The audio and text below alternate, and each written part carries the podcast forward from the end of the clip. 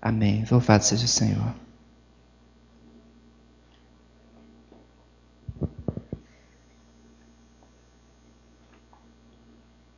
Amém. Eu gostaria de ler com os irmãos Romanos, capítulo 11, verso 26 e 27 de Romanos 11.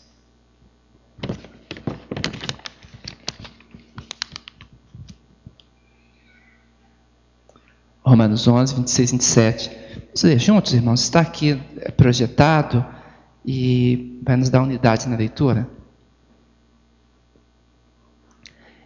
E assim todo Israel será salvo, como está escrito: virá de Sião o libertador, e ele apartará de Jacó as impiedades. Esta é a minha aliança com eles, quando eu tirar os seus pecados.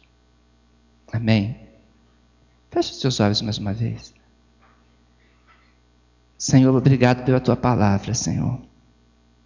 Nós a recebemos em Cristo Jesus, o Senhor. Amém. Louvado seja o nosso Senhor. Deus realizou uma obra simplesmente espetacular. A gente não tem como mensurar a obra de Deus. Sabendo que nós havíamos nos afastado dele, o homem tomou caminhos muito difíceis. E por isso, Deus precisava realizar o resgate. E Ele, conhecedor de todas as coisas, já tinha um plano, um projeto estipulado, preparado para nos livrar do pecado. E por isso, Deus apresenta para Israel, desejando a salvação de todo Israel.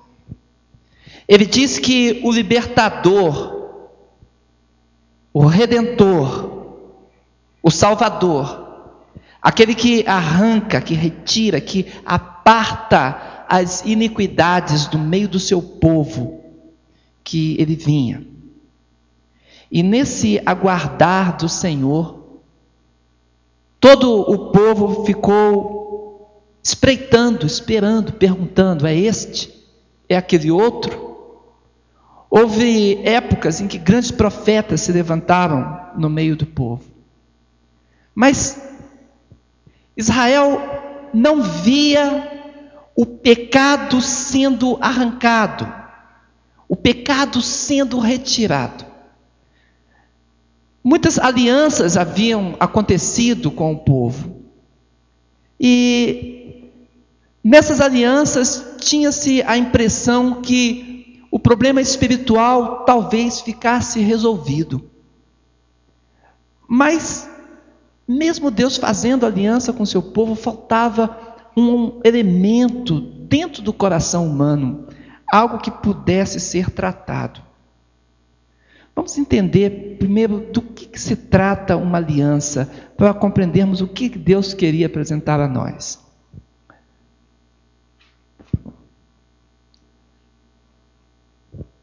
Sim, obrigado. Pode passar. A aliança, ela envolve uma combinação. Isso é muito importante nós entendermos. Se não houver um trato, se não, não, não houver uma combinação, uma aliança não pode acontecer. Aliança é compactuar é buscar afinidades e estabelecer um acordo. E Deus olhava para o seu povo e pro, pro, pro, propôs para o seu povo isso. A proposta de Deus foi que Israel entrasse em acordo com Deus. E por isso nós temos na Bíblia diversos exemplos de aliança. Eu citei apenas três aqui nesse, nesse quadro: Noé, Moisés e Davi. Para que fique bem caracterizado uma figura em nós de como funciona essa aliança. Com Noé, o pacto foi feito com Noé para a salvação da sua família. O que, que Noé devia fazer?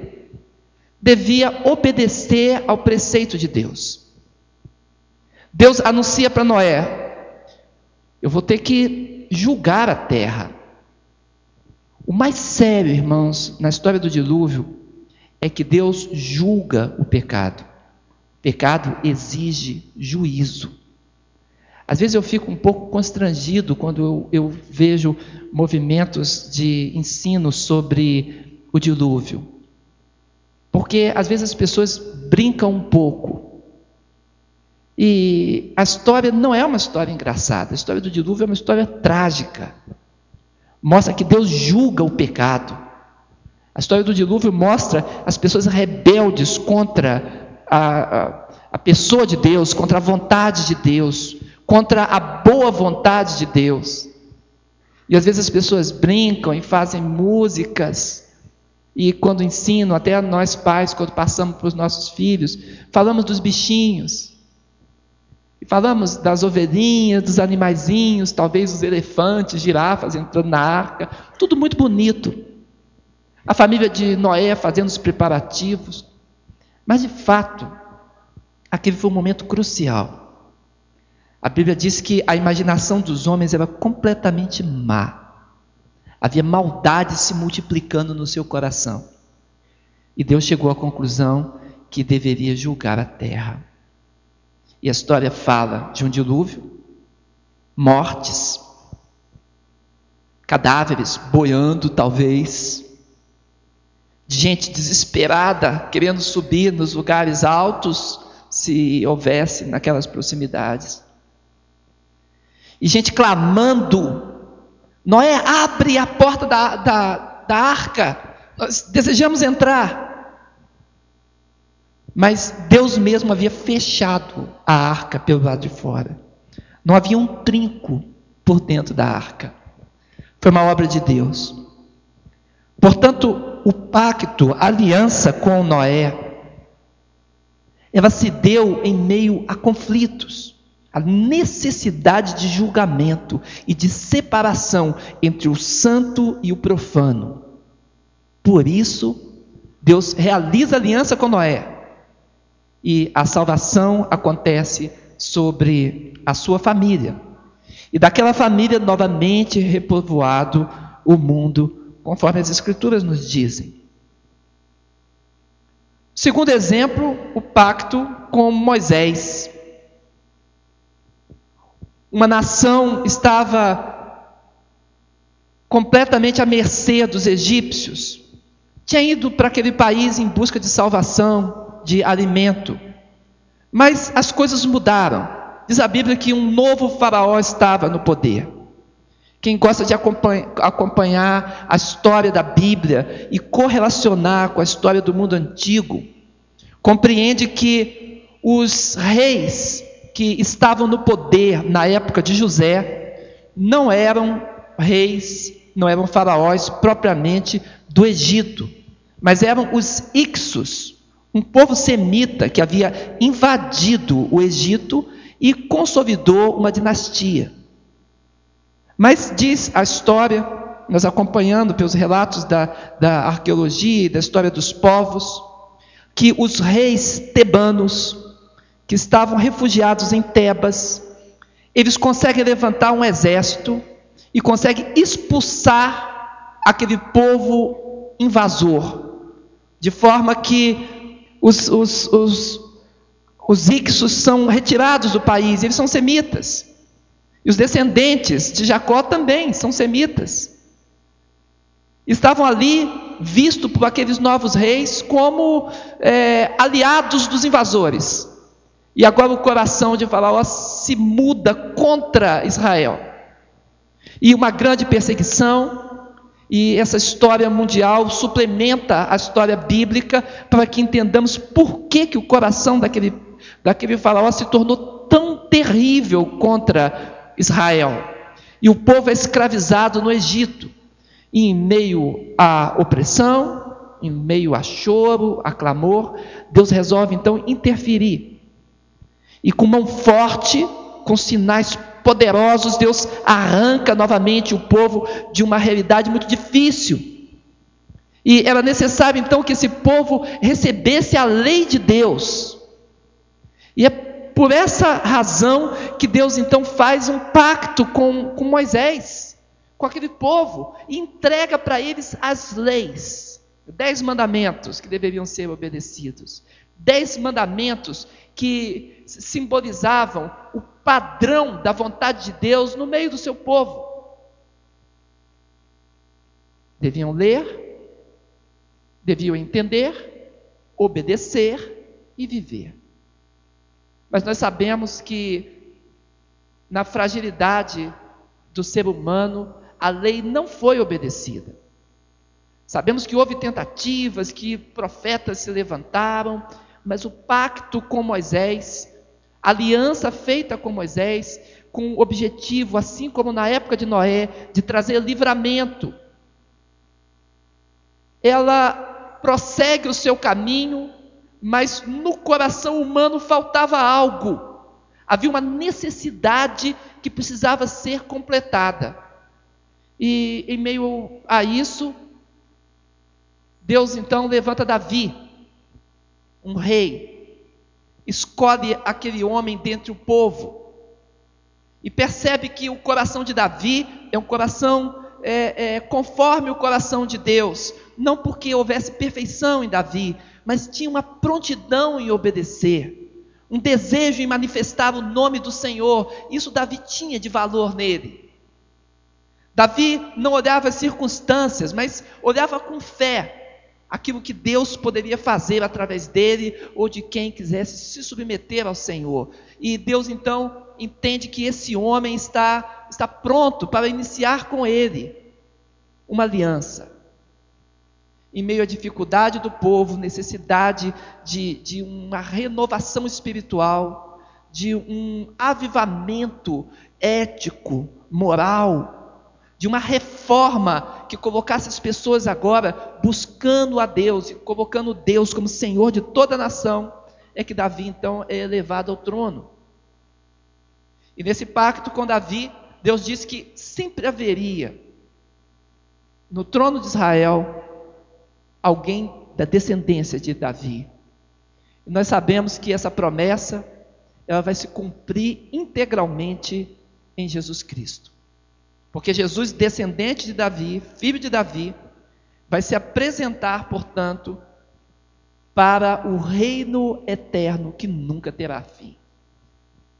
Essas alianças nos mostram, portanto, que uma aliança acontece no momento de dificuldade, no momento de distúrbio, quando o pecado está cercando, quando as pessoas estão abrindo mão dos seus padrões, esquecendo do padrão do próprio Deus, já não conseguem configurar em sua mente, em seus pensamentos, que existe um Senhor e que esse Deus que é Senhor, que ele tem um propósito na vida humana. E é por isso que uma aliança é feita. Mas Deus tem preparado para o seu povo algo superior a essas alianças temporais. E eu coloquei como exemplo também a aliança do casamento, porque a aliança de casamento nos lembra isso. E eu quero aqui fazer uma pequena ilustração para que a gente possa entender o que, que nós vamos seguir a partir daí. Israel, ele tinha um problema. Ao invés de olhar para a aliança, Israel olhava para o sinal da aliança. Em vez de olhar para o compromisso com Deus, Israel estava mais preocupado com o símbolo do compromisso. O que aconteceu com Israel? Israel tinha que obedecer ao Senhor, o sétimo dia havia separado para isso. Era o dia chamado sábado. Israel precisava, naquele dia, no sétimo dia da semana, cumprir a sua aliança com Deus, estudar os estatutos, as escrituras sagradas, ouvir a palavra do Senhor, exaltá-lo e colocar nesse dia em ordem tudo aquilo que fez durante os seus outros dias da semana. no sétimo dia, chamado sábado, que quer dizer descanso, não no sentido de que nós temos hoje descansar, deitarmos na rede, tomarmos um suco, não. No sentido de cessação das atividades normais, de separação para uma atividade especial. Israel deveria fazer isso. Mas ao invés deste dia representar uma síntese de toda a semana, da vida e do coração entregue, Israel fez o seguinte: pensou que a aliança era o dia de sábado. Nós às vezes fazemos isso. Eu tenho aqui no meu dedo a minha minha aliança. Esse anel representa, é o símbolo do meu casamento com uma jovem muito linda que Deus colocou para minha vida e para o meu coração. Este anel não é a minha aliança. Nós chamamos assim. Dizemos que o anel é aliança. Mas isso é apenas uma linguagem figurada. Estou tomando um, um símbolo pelo todo. Mas nós chamamos de aliança. Nesse caso, se eu perder o meu anel, a minha aliança estaria comprometida. Não. Aliança é o compromisso, o meu trato, a minha palavra e o meu próprio coração empenhado diante do Senhor, diante da presença do Deus do céu. Eu me comprometi numa aliança de amor, numa aliança vitalícia, numa aliança de vida. Isso não tem a ver com os meus ânimos ou com os meus sentimentos, é maior do que tudo. A aliança que nós fazemos, aliança no casamento, é uma unidade completa de corações. No namoro, nós tínhamos uma unidade de sentimentos. Para isso serve o namoro. No noivado, unidade de propósitos. Temos alvos determinados que queremos atingir. Por isso noivamos e unimos os propósitos. No casamento, união de vida, união de corpos, união da vida como um todo. É verdade que hoje tem inversões. Alguns pensam que no próprio namoro já deve acontecer a união de corpos. E com isso pecam em fornicação, pecam diante do Senhor. Deus tem o seu propósito, irmãos.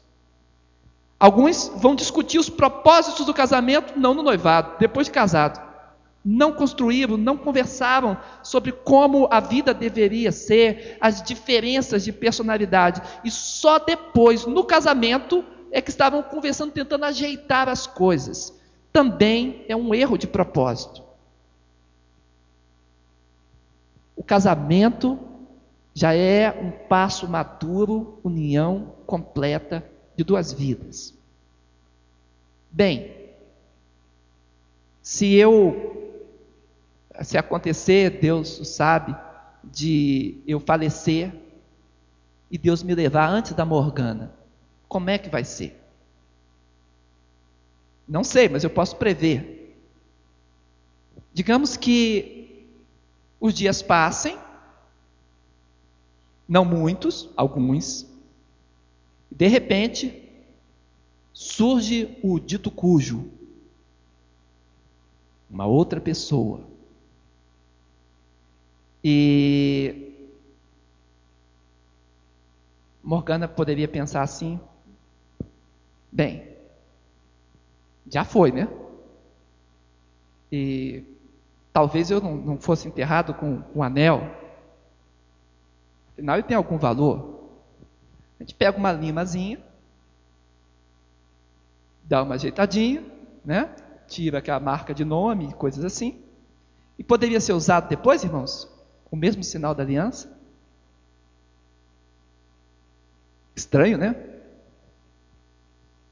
Pois Deus estabeleceu uma nova aliança com seu povo e um novo sinal de aliança.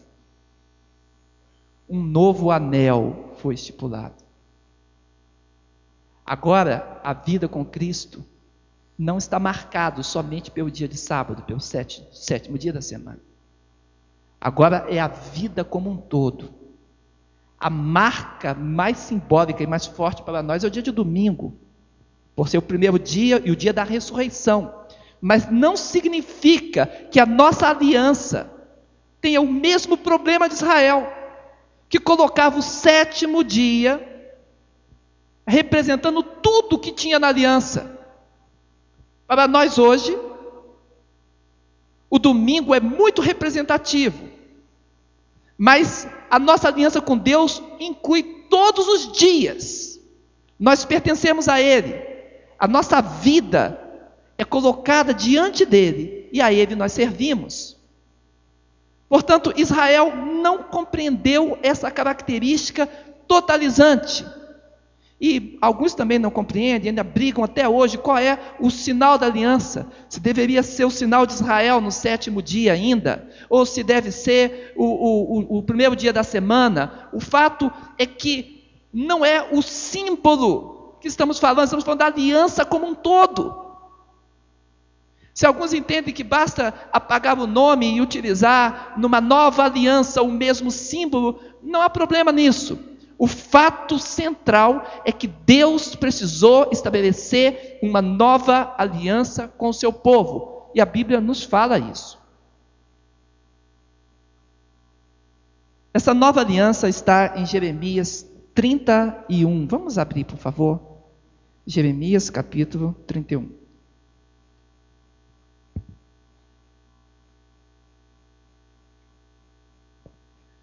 Os versos estão de 31 a 33. Diz assim: Eis aí vem dias, diz o Senhor, em que firmarei nova aliança com a casa de Israel e com a casa de Judá. Não conforme a aliança que fiz com seus pais no dia em que os tomei pela mão para os tirar da terra do Egito, porquanto eles anularam a minha aliança. Não obstante eu os haver desposado, diz o Senhor, porque esta é a aliança que firmarei com a casa de Israel depois daqueles dias, diz o Senhor. Na mente lhes imprimirei as minhas leis, também no coração lhes inscreverei, e eu serei o seu Deus, e eles serão o meu povo. Amém? Uma nova aliança porque as alianças antigas estavam sendo invalidadas. Não por causa de Deus, Deus permanece fiel, mas o povo foi abandonando a aliança. Mesmo Deus realizando essa ação como num casamento, ele diz: mesmo eu tendo desposado a eles, eles rejeitaram essa aliança. Em Hebreus capítulo 8, no verso 3, a Bíblia diz que esta aliança se tornou antiquada. A antiga aliança se tornou antiquada por causa do comportamento de Israel. Em Hebreus 10, verso 17 e 19, a palavra de Deus fala também sobre aliança. E fala sobre a questão que a nova aliança não tem mais a oferta pelo pecado. Porque Jesus Cristo se apresentou como oferta pelo pecado. Então não existe necessidade maiores de sacrifícios. Estávamos conversando com um senhor que realiza sacrifícios ali no estado do Rio de Janeiro. E ele mata galinhas pretas e coisas assim, e faz uns sacrifícios para entidades que ele julga merecedoras delas. Eu perguntei a ele por quê que, que ele faz aquilo? E na crença dele, por que que? De onde ele tirou essa ideia? E ele disse, é da Bíblia. E abriu a Bíblia para mim. E me mostrou sacrifícios acontecendo no Antigo Testamento. E com muita razão me mostrava o texto, aqui tem mais um, aqui tem mais outro. Olha aqui, bezerro, aqui bode, aqui é, é, sacrifícios que não são, não são partidos, sacrifício das aves, e mostrando as coisas. Eu achei muito interessante. Falei, que bom que o senhor gosta da Bíblia. Então, o senhor deve gostar também da outra parte do lado de cá. E passei algumas páginas mais e comecei a mostrar o sacrifício de Cristo. Cristo se ofereceu uma vez por todas. Amém, irmãos?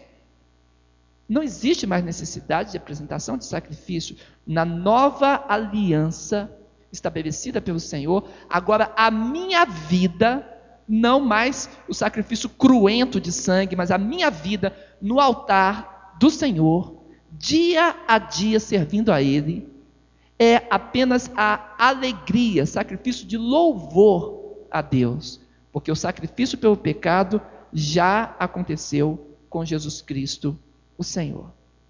Jeremias 39, 32, 39 fala da unidade que o povo todo teria nessa nova aliança. E em Hebreus 10, verso 19 e 20, diz que devemos ter intrepidez pelo sangue de Jesus, sangue da aliança, para nos apresentarmos diante dele. Portanto, o que está faltando agora no nosso coração é a nossa própria apresentação.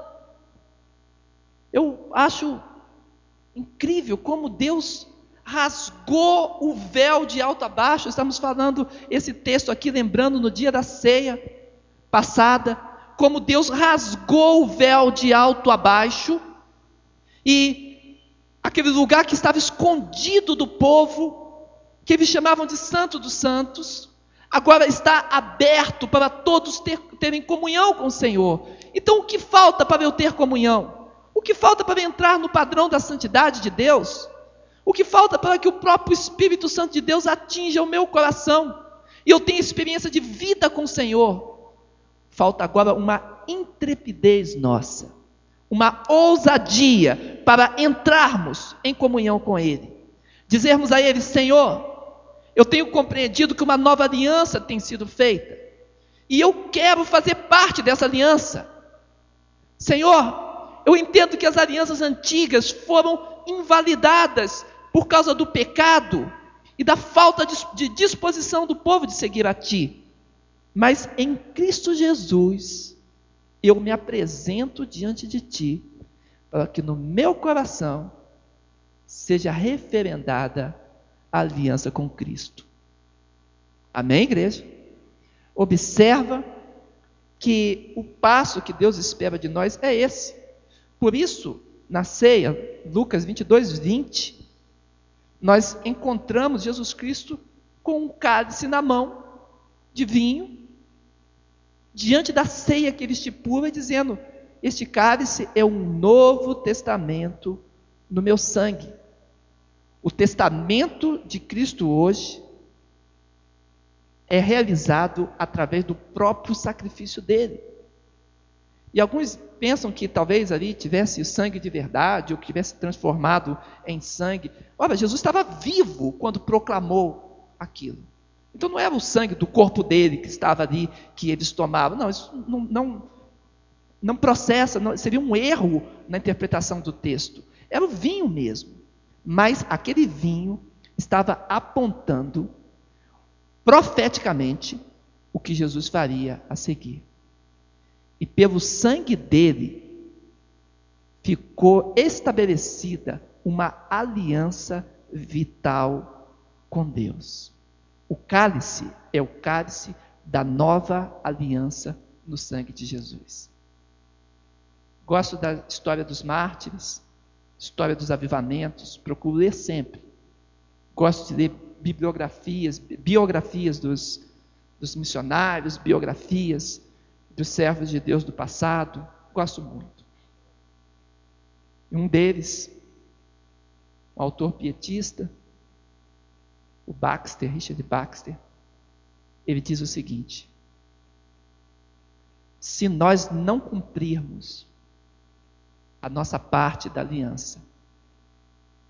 Se não nos apresentarmos a Deus com a vida íntegra para vivermos como servos deles, estaremos como que manchando as nossas próprias mãos com o sangue dele, porque ele foi crucificado no nosso lugar. E as mãos daqueles que o crucificaram o fizeram por rejeição da aliança que ele propusera em si mesmo.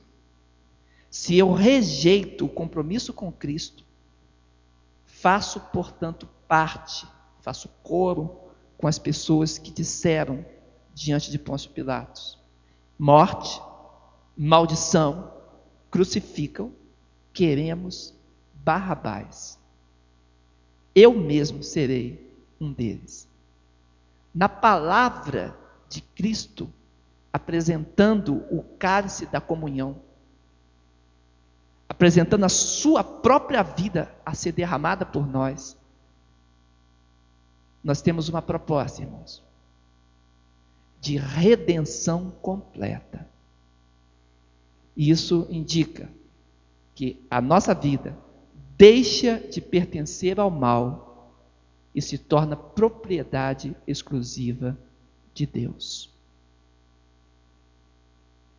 Característica dessa nova aliança: novas atitudes, novos valores, nova cultura, nova identidade. Eu peço que você abra, por favor, 1 Pedro 4,11. Primeira carta de Pedro, capítulo 4, apenas o verso 11. Você já viu uma pessoa assumindo nacionalidade de um país? Quando alguém sai de um país e vai para outro e aceita a nacionalidade, quer conviver ali, ficar ali, aquela pessoa ela deve tomar algumas posições, alguns respeitos com relação a esse novo país. Precisa aprender a linguagem, a linguajar, saber se comunicar naquele novo país onde ele está. Precisa se comprometer a defender a, a aquele país diante dos seus agressores. Alguns fazem isso diante da, da, da bandeira, dependendo de como é apresentado. A pessoa se compromete a cumprir a lei daquele país, os seus estatutos, e a viver ali em paz, conforme aquela sociedade tem por bem viver. Deus nos chama para a nação dele, que é o céu. E nós nos apresentamos em busca dessa cidadania. Portanto, o meu linguajar não pode ser o linguajar da vida velha. Não pode ser um linguajar dissoante, contraditório com os valores dessa nova cultura assumida. E eu estou falando nessa linguagem simples, mas nós estamos aqui tratando das coisas celestes mais profundas e extraordinárias. Estamos falando do Deus da santidade, do louvor e da glória. Um lindo cântico que cantamos diz: A único que é digno de receber honra, glória, força, poder. Que lindo cântico. Alguns cantam isso, eu não sei se compreende perfeito o que significa era a declaração do escravo diante do seu senhor. Era a, a declaração de que a sua vida, a honra que ele conquistasse, não ficaria consigo, seria trazida ao seu senhor. A força, ele não está exaltando a força do Senhor, não, está dizendo que a força do seu trabalho, a sua força de, de lutar, de guerrear, de realizar algo de bom, ele está dando para o seu Senhor. A Ele que é digno de receber a minha honra, a glória que seria minha, Ele é digno de receber o meu louvor, a minha força, o meu poder, minha capacidade de poderio, Ele é digno. Esse compromisso com Deus, eu estou falando de um corim, mas isso representa um, um momento histórico do, do, do primeiro e segundo século, e representa o cântico em Apocalipse. Os servos de Deus cantando no céu, dizendo que o Senhor é digno.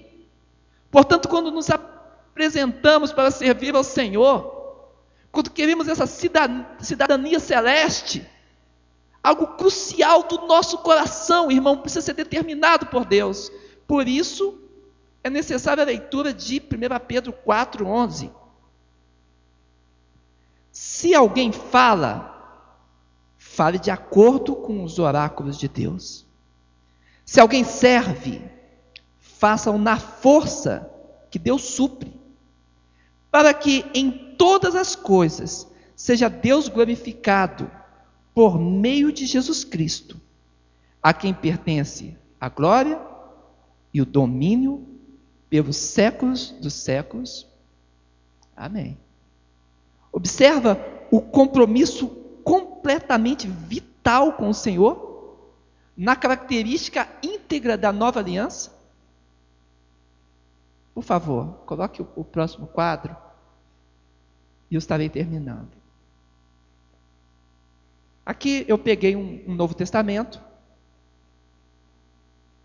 e coloquei ali a figura desse Novo Testamento.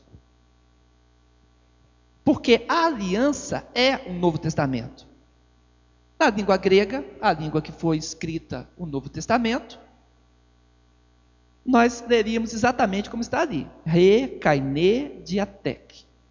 Quer ler comigo? Re, kaine, diatec. Significa o Novo Testamento. Palavra em grego. Muito bem. Essa palavra novo novo. Ela é uma palavra completamente extraordinária. Por que ela é extraordinária?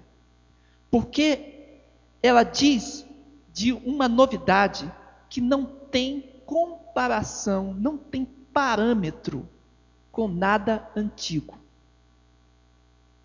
Novo aqui é o caráter de algo que surgiu completamente diferenciado do passado. É a palavra bíblica para o novo do Novo Testamento. É dessa palavra aí, kainê, que vem o caráter do vinho novo que fala a Bíblia. Que não se coloca vinho novo em odre o quê? Velho, porque senão vai se perder tanto o vinho quanto o odre. Jesus diz: o receptáculo que já esticou, já deu a sua elasticidade no vinho antigo, não serve mais. É uma estrutura antiquada. Pertence às alianças antigas. Para que experimentemos o vinho novo e ele tenha toda a sua capacidade de expansão, e o vinho novo que está falando aqui é o Evangelho de Cristo, a nova realidade em Cristo Jesus, e essa realidade é completamente expansiva, toda inclusiva, apresenta-nos completamente para Deus, é necessário uma nova estrutura. Não dá para você ficar preso nos seus padrões do passado,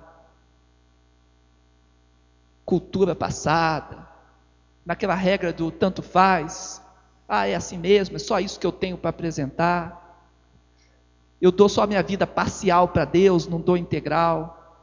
Ah, eu já faço muito.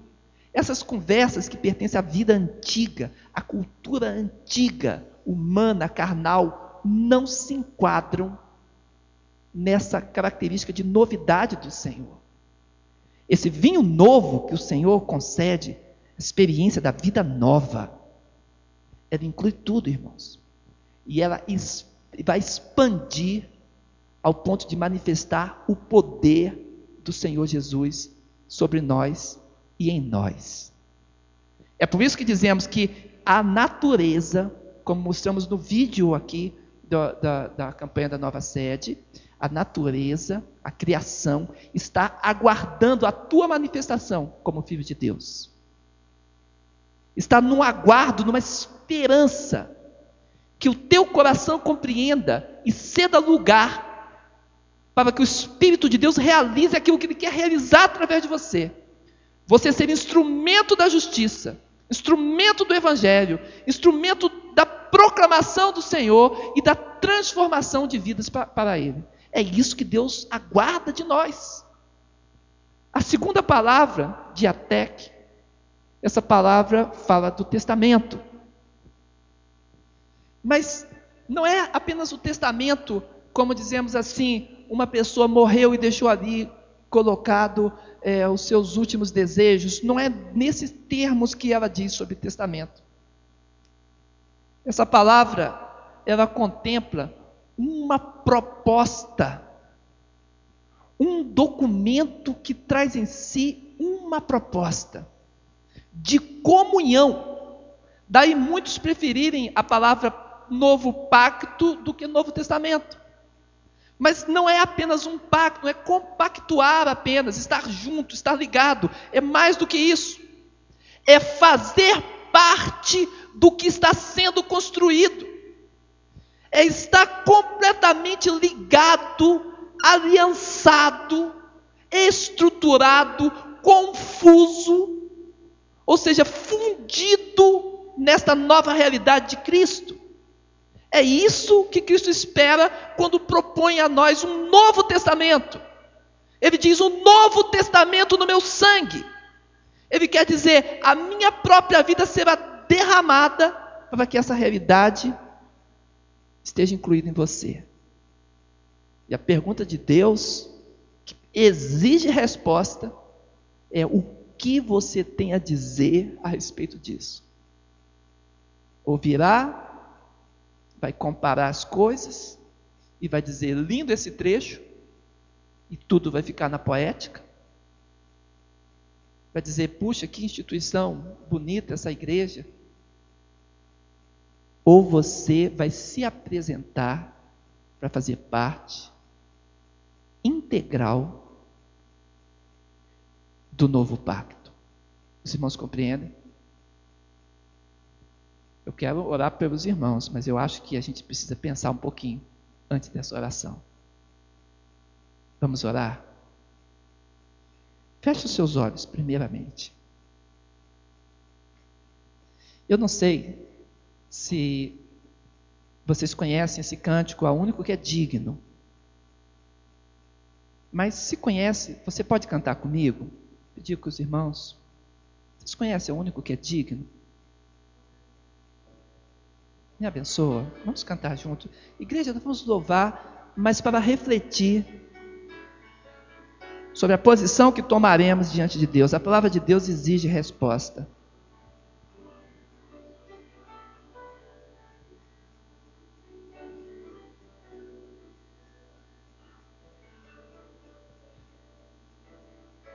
A único que é digno de receber a honra e a glória, a força e o poder. O Rei eterno, ao Rei eterno, imortal, invisível, mas real, a Ele ministramos o louvor. Vamos cantar de novo, a único que é digno. A único que é digno é Jesus, irmãos, de receber. Ele deu a sua vida por nós. A honra e a glória, a força e o poder o Rei eterno, ao Rei eterno, imortal, invisível, mas real, a Ele ministramos o louvor. Coroamos a Ti, aleluia. Coroamos a ti, ó Rei Jesus, coroamos a ti, ó Rei Jesus, adoramos o teu nome, nos rendemos aos teus pés, aos seus pés, Jesus. Consagramos todo nosso ser a ti. consagramos todo nosso ser a ti. Louvado seja o nome do Senhor. Feche os teus olhos.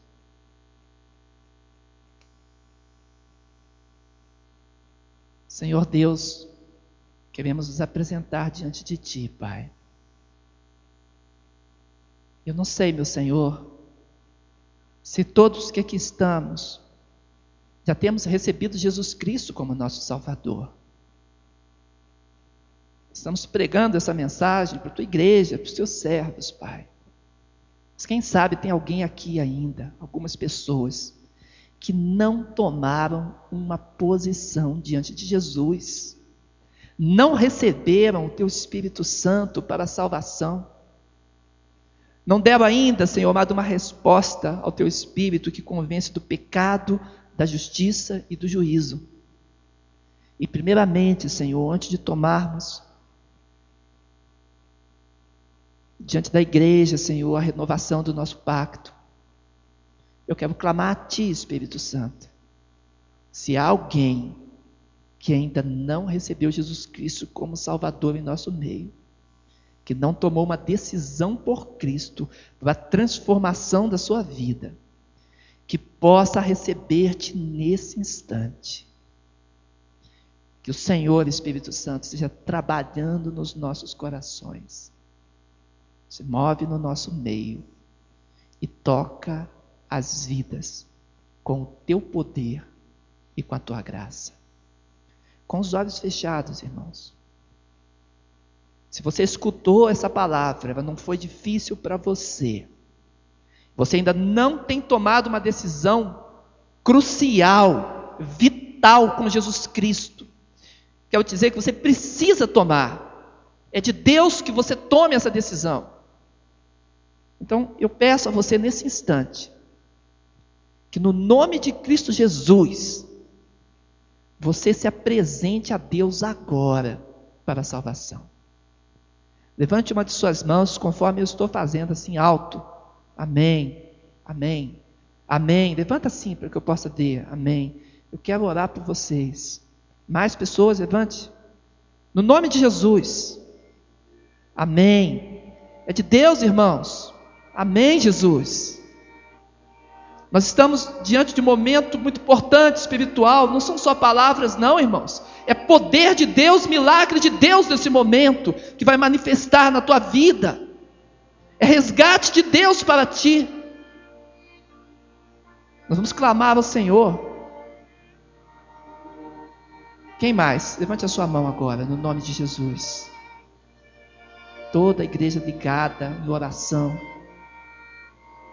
Nós vamos clamar a Deus, portanto. Você que levantou a sua mão, por favor, fique em pé agora, onde você está, no nome de Jesus. Isso, para eu te identificar com mais facilidade. Amém. Amém. Amém, Jesus. Mais pessoas, sejam rápidos, irmãos, é momento de Deus. Amém. Pastor Mateus, me ajuda aqui, meu pastor. Nós vamos orar, vamos clamar a Deus. Mas você que levantou a mão, levante agora, fique em pé também, em nome de Jesus. Nós vamos clamar ao Senhor do céu. E o milagre de Deus vai realizar em você.